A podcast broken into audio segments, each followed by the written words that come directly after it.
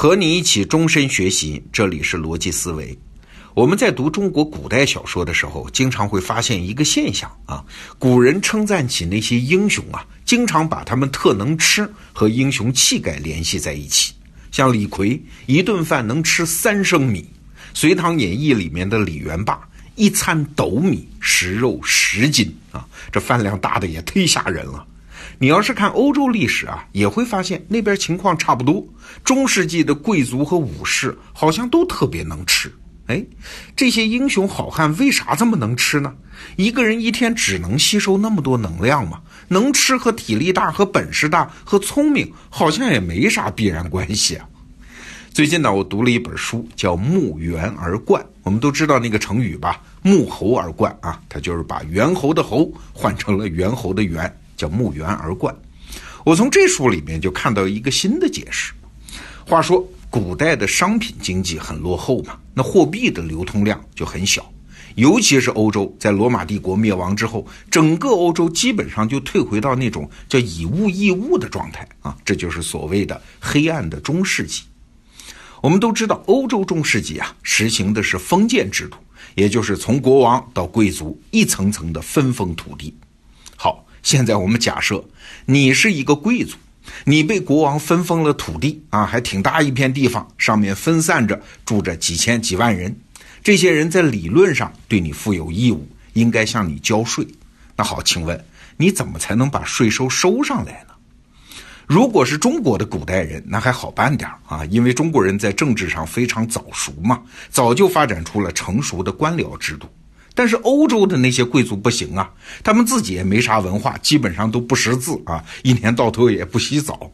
他们面对几万户下属的人，要想对这片地方实施治理，还要能公平的、适当的收税，嘿嘿，他们没有那个政治体制，没有那个行政技术，那怎么办呢？哎，也有办法。欧洲中世纪的大小贵族领主啊，他们最主流的收税方法就是连续不断的长途巡视。他们带着自己的家眷呐、亲兵啊、侍卫啊、仆人呐、弄臣呐，浩浩荡荡的队伍一路走过去，走到哪儿的吃饭的问题就在那儿就地解决嘛？当地老百姓供应的饭食也就算是税收啊，住了几天，吃饱喝足，收税也就收完了，然后赶到下一个地方去，接着吃，接着住。那这种收税的方法是有一定好处的啊，看着好像很土很野蛮。你想，第一，欧洲中世纪的交通是非常不方便，基本上没有什么道路啊，那老百姓要长途运输货物去交税，不方便嘛？那好，你们不来交，我就去吃嘛，也算是一种在收税上的便民措施。那第二呢，领主在各地巡视，也有宣示主权的意味在里面啊。每一次巡视都是对双方关系的重新确认。你是我的属下，我是你的领主，你负责给我交税，我负责对你提供保护。那第三呢？领主在各地巡视，也能顺便的什么镇压叛乱呀、增进治安呐、审判案件呀、解决民间纠纷呐。哎，这算是提供一些公共服务。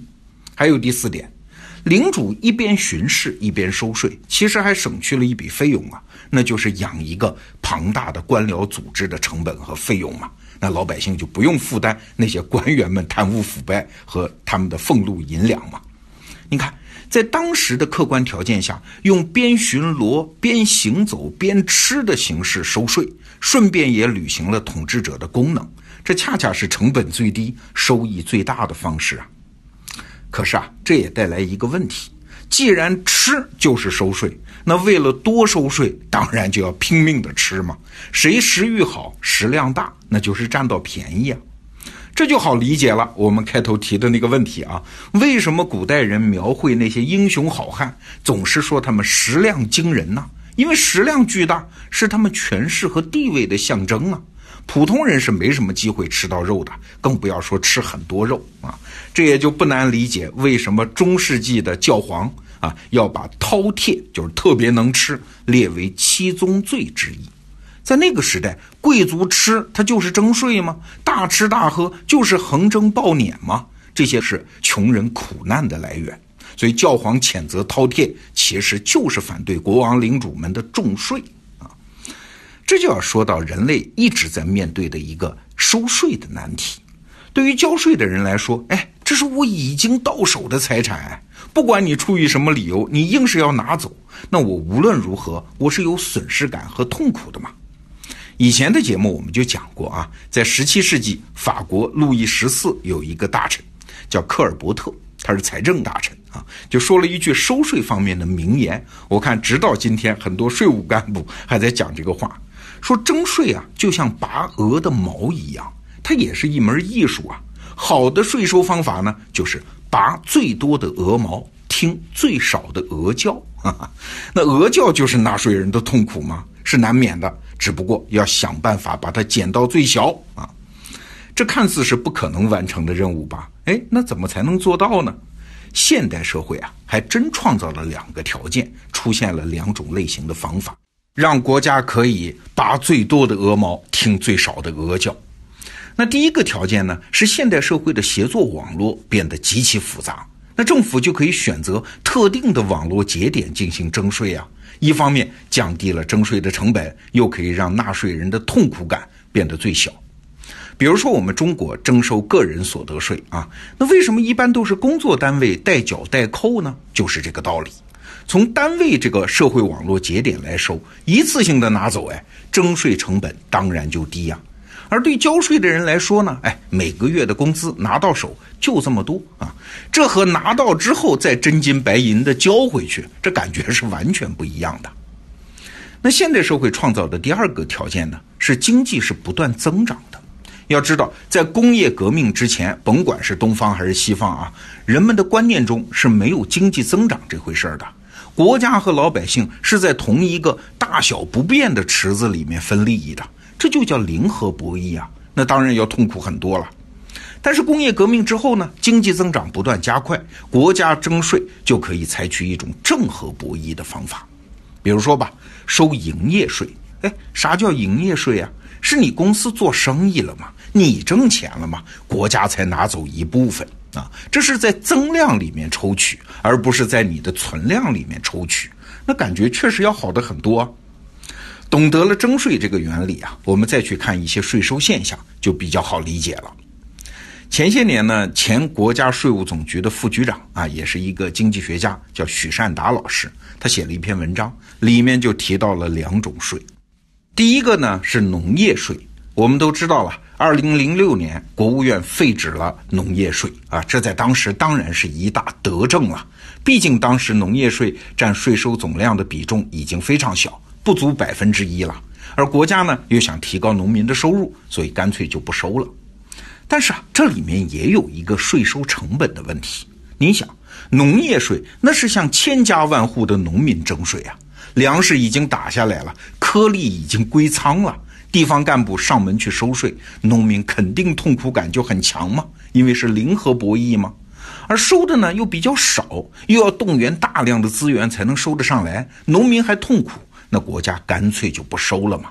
事实上啊，在二零零六年之前，有些富裕地方的政府已经在事实上放弃了收农业税。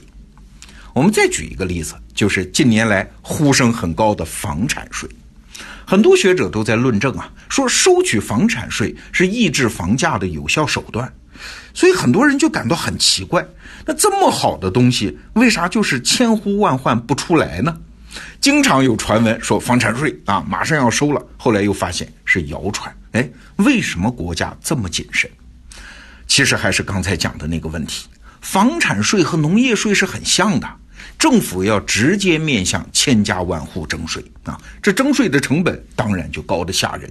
我们的税务系统未必为此做好了准备，而且呢，因为是在老百姓的存量收入里面收税。这也是一个零和博弈啊，那征税的痛苦就会很高，难免要引发一些社会矛盾啊。你只要想明白一个情况就清楚了，比如说北上广深有一些核心地带的房子，它已经长成了千万豪宅了啊，得好几千万的钱才能买啊。但是住在里面的人可未必是富人，因为那个房子很可能就是很多年前啊他分的，或者是用极低价格买的。现在你找他们征税，那他征不上来嘛。当然了，你也可以说啊，政策上可以区别对待嘛，可以对一部分人免税嘛，对一部分呃人均住房面积免税嘛。可是你想，这么大的国家哎，政策一旦变得复杂，就难免会有漏洞，那就会有人利用这些漏洞避税吗？就像这些年大家也看到了啊，为了个买房指标，还有很多人不惜离婚再结婚，再离婚再结婚。一旦开征房产税，那引发的社会矛盾可比这个要复杂的多啊。所以政府谨慎从事也是非常有道理的。